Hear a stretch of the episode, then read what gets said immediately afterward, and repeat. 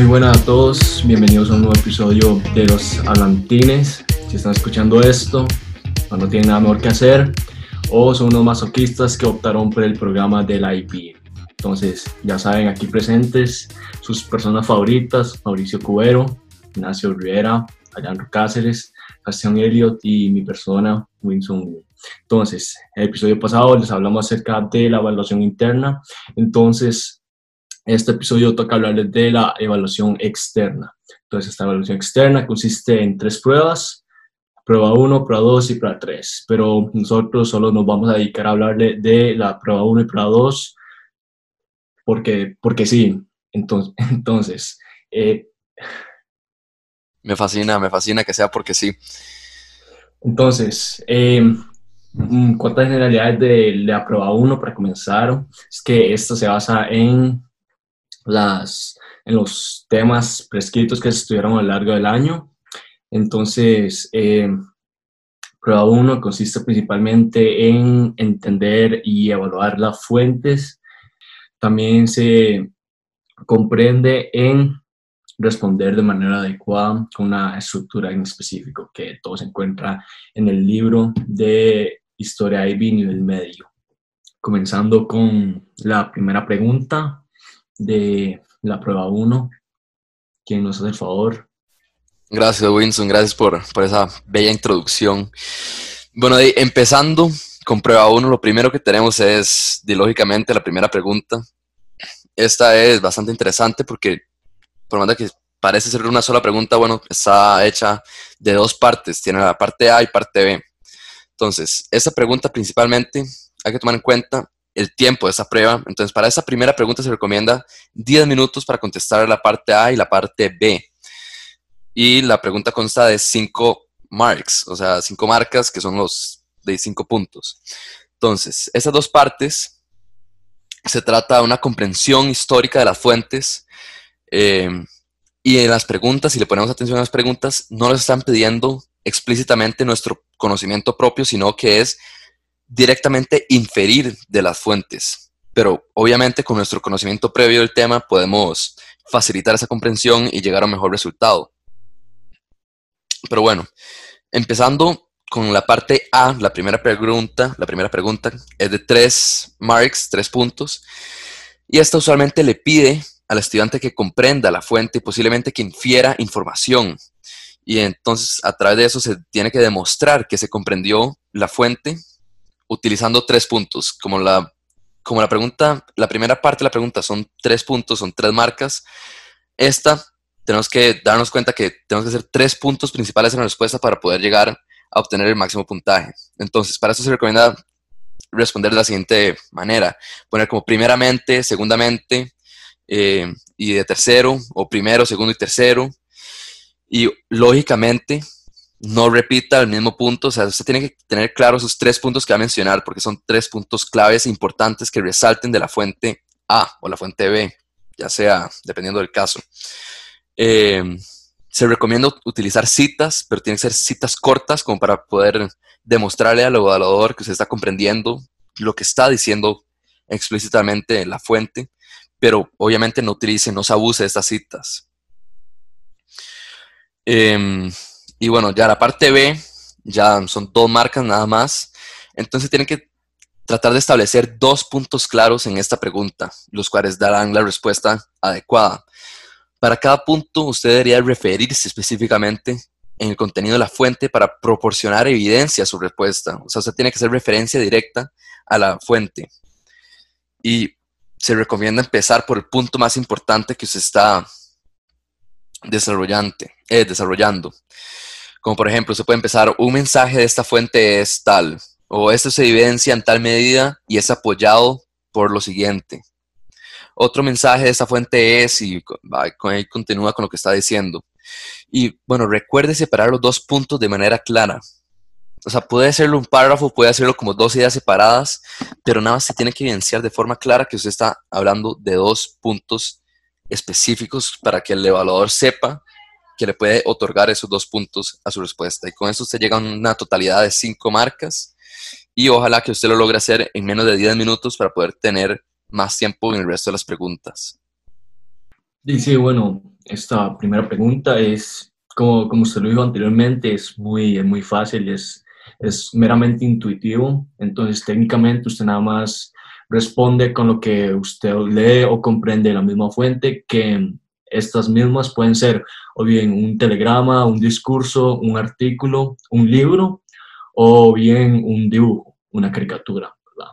Entonces, eh, ya para cerrar esta parte de la primera pregunta, eh, quisiera mencionarles algo que se me olvidó decirles en las generalidades. Es que, como dijo una persona por ahí, no, no es obligatoria. Si ustedes no quieren, no se presenten y no hacen el examen, entonces se pegan un cero. Pero obviamente nosotros no somos unos mediocres, ¿verdad? Entonces sí queremos hacer los exámenes. Entonces, ¿quién, quién va a hacer la segunda pregunta? Gracias, Wilson, por el argumento. Bueno, la segunda pregunta, esta es de cuatro marcas, ¿verdad? De cuatro puntos. Entonces, básicamente, lo que se evalúa es eh, una fuente en términos de su valor y sus limitaciones, examinando dentro de ello el origen, el propósito y el contenido de la misma. Eso dentro del examen se va a ver porque las fuentes se van a ir este, dividiendo eh, por, el, por, digamos, por nombre alfabético, fuente A, B, C, D, etcétera. Y básicamente lo que, lo que pide esta pregunta es que usted evalúe su habilidad de analizar las limitaciones y el valor de cierta fuente. Esto entonces hay que tener, hay que también establecer hasta cierto punto un buen contexto, una, un buen entendimiento del tema, pero si bien es cierto, se enfoca mucho más en, digamos, en el origen y el propósito eh, de cada fuente y el contenido también. Este, se recomienda que para responder esta pregunta aproximadamente se hagan 10 minutos este, y este, generalmente para, para ir respondiendo, digamos, este, se, debe ir por oraciones, entonces el valor por propósito de esta fuente es bla, bla, bla, el valor eh, por origen de la fuente es bla, bla, bla, la limitación en estas, bla, bla, bla. Incluso, incluso se recomienda también que se, se puede ir por párrafos. Un valor puede ir en un párrafo y las limitaciones pueden ir en otro, eh, y puede ser igual viceversa, eso depende del, digamos, eso es un mecanismo que se recomienda, pero no es que solo ese sea el correcto. Este, por otra parte, también hay limitaciones al usar esta fuente para encontrar o utilizar una, información acerca de la misma. Entonces, por ejemplo, es muy importante que explique, digamos, cómo es que se presenta el origen o cómo es que está el, propósito y cómo eso también eh, puede ser tanto una ventaja como este, una desventaja eh, en cuestión del tema o para el mismo historiador. Entonces, también hay algunas preguntas que se pueden hacer eh, mediante, para, digamos, para facilitar este proceso, que por ejemplo en origen se puede preguntar quién, cuándo, dónde, qué, y así, digamos, se puede facilitar este, cómo yo voy a encontrar el origen de la fuente. Igual el propósito, para qué, para quién, por qué, y todas esas, este, tal vez si no logran este, identificarlas la primera vez que leen la fuente, este, digamos, este tipo de mecanismo les puede ayudar, igual que en el, igual que en el contenido, pero ese sí es un poco más este, sencillo.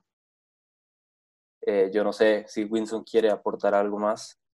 Eh, sí, solo que eh, hay que enfatizar aquí que hay que establecer muy clara su respuesta, es decir, que se mantenga una estructura en la que el evaluador pueda leerlo fácilmente y que se evidencien eh, de manera adecuada, como usted lo dijo, las limitaciones y los valores de cada aspecto de la fuente. Entonces, para seguir la tercera pregunta.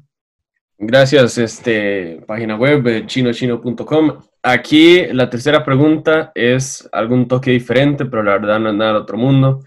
También es algo sumamente sencillo. Esta tercera pregunta, básicamente lo que ustedes tienen que hacer en resumidas cuentas es comparar y contrastar las dos fuentes que se les sean, este, que se les enseñen en el examen. Entonces van a tener dos fuentes em, distintas, pero ustedes lo que tienen que hacer es, eh, bueno, les recomiendo que de antemano lean las fuentes y con un highlighter o cualquier em, lapicero o lo que sea, vayan identificando poco a poco los temas y todas aquellas, como los temas centrales, todas aquellas ideas que vayan viendo como claras de cada fuente. Y entonces lo que tienen que hacer es comparar y contrastar esta. Esta tercera parte del examen está con, bueno, con, básicamente lo, tienen que hacer en aproximadamente unos 15 minutos, ¿verdad? Es un aproximado, lo pueden hacer, pueden durar más, pueden durar menos, pero es un aproximado para que les dé tiempo, digamos, como para poder resolver no solo esta de forma correcta, sino que también las otras. Esta consta de un total de seis marcas, que esto es algo muy importante, porque al ustedes tener que identificar ciertas similitudes y diferencias en las fuentes, no necesariamente al ser seis marcas tiene que ser tres similitudes y tres diferencias. Claramente lo he recomendado para que quede como ese balance entre sus respuestas, pero ¿verdad? La estructura puede ser un poco más flexible. Ustedes podrían agarrar cuatro similitudes, dos diferencias, dos similitudes, cuatro diferencias, ¿verdad? Siempre y cuando cumpla con las seis marcas. Entonces, lo que ustedes tienen que hacer es determinar estas ideas similares o distintas y ponerlas en párrafos. Ahora, con esto de los párrafos es algo sumamente importante. Se recomienda que se hagan dos párrafos separados, que en uno se pongan las similitudes y en otro las diferencias. Y como ya lo habían dicho, como ya lo había mencionado, no sé si fue Mauricio, del MAES, que eh, vayan poniendo como primeramente se encuentra tal cosa, segundamente tal, tal, tal, y así para que se vea como más ordenado y se le, se le sea como más fácil a quien sea que lo revise eh, la lectura y el entendimiento de sus respuestas. Algo muy importante que tengo que mencionar de sus respuestas que espero les sirva es que no tienen que irse muy lejos, o sea, no, no, si les dicen que tienen que responder algo, no se vaya más allá, no sea tan cabrón, ahí pierde tiempo. Um, ok, lo que ustedes tienen que hacer básicamente es, si encuentran la, la similitud, lo ponen, listo, no intenten de justificar el por qué. Digamos, estas dos fuentes son similares por esto y esto y esto. Listo, punto. Porque si pone por qué, pierde tiempo y no es necesario, no es algún requisito de esta parte. Entonces, para ya concluir con esta parte y pasar a la eh, cuarta pregunta, eh, un poco ciertas como recomendaciones para las eh, similitudes, ustedes podrían poner como la fuente, ambas, la fuente A y la fuente B sugieren que tal, o estas comparten tal cosa, o tal y así usen palabras de comparación y luego ya en el otro está la parte de diferencias que pone como la fuente A tiene esto y esto y esto, sin embargo tal, y usan como esos conectores, ¿verdad? Como para evidenciar las diferencias. Y eh, básicamente es eso, básicamente es comparar ambas fuentes, ir directo al grano, no hacerlo, no hacerlo muy complicado, hacerlo agradable a la vista y que puedan agarrar esos puntos. Son seis puntos sumamente fáciles y rápidos y este, sí, no es nada del otro mundo. Entonces, eh, Chino, no sé si quiere agregar algo más. Sí, sí, eh, entonces así serán los seis puntos. Eh, vuelvo a enfatizar que cuiden la, la, estructura, ¿verdad? Que sea evidente los puntos que usted quiera transmitirle al evaluador. Entonces, sí, pasando a la última pregunta. Sí, bueno, eso que dijo el compañero Ignacio es importante, lo de, lo de ir al grano, porque, o sea, sí hay que cuidar bastante el tiempo en esta prueba, ya que nos puede jugar una mala pasada em, y eso puede llegar a suceder en la cuarta y última pregunta, la cual consta de nueve puntos y es básicamente escribir un mini ensayo este, sobre, sobre pues, el tema que, que, salga ahí. Entonces aquí eh, entran en juego todas las fuentes de las preguntas anteriores y también entra en juego el conocimiento del estudiante. Tiene que haber como una relación ahí, también se puede citar y demás. Y esta pregunta lo que evalúa principalmente es como la habilidad de sintetizar las fuentes y el conocimiento del estudiante. También digo, obviamente dar argumentos apoyados, eso es importante, ahí es, ahí es donde, donde uno pone las, las citas. Y este, bueno, esto, esto es como una recomendación, pero depende mucho de cómo vaya con el tiempo que se recomienda como hacer un esquemita para pues sacar una respuesta más, más estructurada que es tan importante en esta prueba, pero eso ya depende del tiempo en el que tiempo que le quede, porque se recomienda que se responda en 25 minutos esta pregunta, es la, pues es la más importante en la, en la prueba, eh, pero sí, entonces nada más cuiden el tiempo ahí antes de llegar a esta pregunta y si llegan a esta pregunta feos del tiempo, nada más mándense valiente a responderla, no hagan, no hagan el esquema, porque si no ahí se los va el tiempo y de ahí no, no entregan nada. Bueno, a mí me gustaría agregar un poco a lo que dice Elliot. Tiene toda la razón, esta es la pregunta más importante del examen, ¿verdad? La que más puntaje tiene. Y, y parte de esto es la cantidad de tiempo que se le dedica, ¿verdad? Son 25 minutos, es bastante más considerando el resto de las preguntas pasadas. Y di, al ser esa una pregunta de hay que hacer un ensayo en muy poco tiempo, ¿verdad? Entonces yo les recomiendo que desde, el minuto, desde el minuto que ustedes empiezan el examen, ustedes ya tienen que ir poniendo la atención a todas las fuentes, ir viendo cómo, cómo se conectan cada, cómo se conecta cada fuente, para a la hora de llegar a ese ensayo final, ya ustedes tener una idea de, de qué más o menos tienen que hablar, qué conocimiento suyo, o sea, conocimiento de ustedes que no esté, o sea, que no se presente en la prueba, porque se trata de eso, ¿verdad? Se trata de utilizar las fuentes y combinarlo con su propio conocimiento. Pero parte de lo más importante es la mención a las fuentes, ¿verdad? Entonces es constantemente como se puede evidenciar en la fuente A o como lo menciona la fuente B, eh, o la imagen presentada en la fuente Z o lo que sea, ¿verdad? Ir haciéndolo de esa manera, ir citando y agregando ustedes su propio conocimiento para poder llegar a una respuesta bastante acertada. Muy bien, entonces eh, para agregarle ahí, em, según la rúbrica de esta última pregunta que está en la guía, para obtener sus, nuevos, para obtener sus nueve puntos, la respuesta se tiene que centrar fundamentalmente en la pregunta, ¿verdad? Em, eso se explica por sí mismo. Entonces, eh, las referencias a las fuentes deben ser pertinentes y tienen que enriquecer su respuesta, o sea, no solo meterlo por meterlo y rellenar, ¿verdad? Tienen que ser pertinentes y deben ser capaces de permitir un análisis crítico. Y por último, debe haber como yo recomiendo que debe haber un balance entre tanto la referencia a las fuentes como del conocimiento propio para que haya como una respuesta bastante eficaz.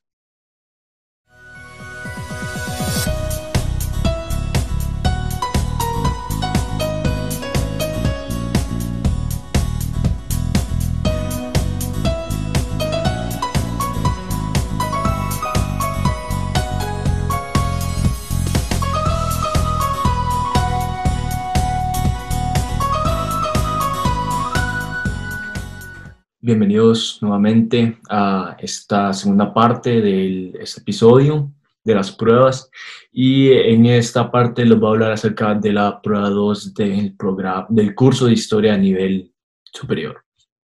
Entonces, esta prueba eh, consta de dos preguntas para cada uno de los 12 temas del curso en su totalidad. Entonces, eh, los estudiantes deben escoger solo dos preguntas de las que a usted le parezca más apropiada. Cada estas preguntas deben de ser de temas diferentes, ¿verdad? Entonces, estos van a tratar acerca de temas mundiales y deben ser respondidas de forma de ensayo. Este ensayo es breve y debe ser sumamente específico, ¿verdad? Debe tratar los puntos más importantes en los que, de los que solicita la pregunta, entonces se debe centrar, obviamente, en esta misma. En este caso se deben considerar también muchos los conceptos del curso de historia. Para cada pregunta se debe responder en un tiempo recomendado de 45 minutos, se deben asegurar de que este se realice de manera, de que esta pregunta esté estructurada adecuadamente, que sea fácil de entender, como siempre. Se deben identificar los términos claves que solicita la misma pregunta. Un aspecto muy importante aquí es que se debe planificar la respuesta, ¿verdad?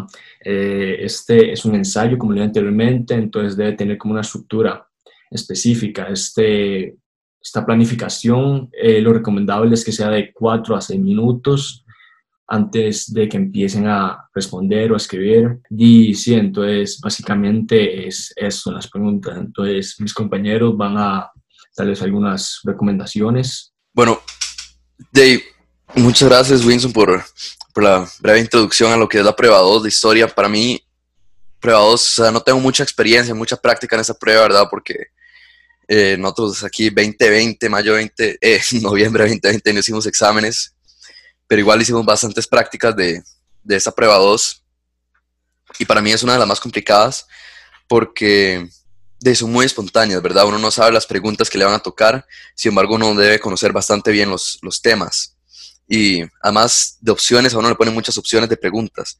Y es por eso que hay que ponerle mucha atención a las preguntas. La primera palabra de cada pregunta es el término clave para para saber cómo desarrollar, la verdad. Si es un compare, si es un examine, si es un justifique, ¿verdad? Eso depende mucho de cómo va a desarrollar la pregunta. Y además es sumamente importante tener los 45 minutos muy determinados, ¿verdad? Porque no me puedo dedicar hora y media a solo a, un, a responder una sola pregunta, ¿verdad? A hacer solo un ensayo. Tengo que dividir ese tiempo de la forma mejor, de la mejor forma posible para poder tener suficiente tiempo y hacerlo con suficiente calma para no cometer errores básicos. Entonces, digamos, em, creo que Winston lo mencionó, que se recomienda tener un pequeño periodo de tiempo, como 4 a 6 minutos, para poder planificar y hacer como un pequeño esquema de lo que va a hablar a lo largo de, del desarrollo de la pregunta. Y de esta forma no repetir los puntos importantes, ¿verdad? No es como que yo voy a hablar del mismo punto en tres partes diferentes del, del ensayo, ¿verdad? Porque no hay nada que ver. Em, y al mismo tiempo también se recomienda hacer un, un, pequeño mapa mental de las ideas principales que abarquen ese tema y que abarquen la pregunta como ya había mencionado Winston.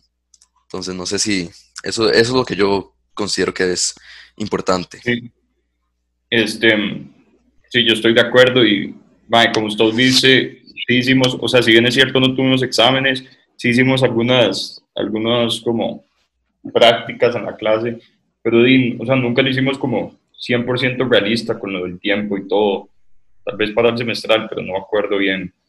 Eh, y, o sea, tanto en Preda 2 como en Preda 1, lo más importante es el manejo del tiempo y saber la estructura. O sea, no solo contestar estructuradamente, sino que también o sea, saberse así la estructura de las pruebas.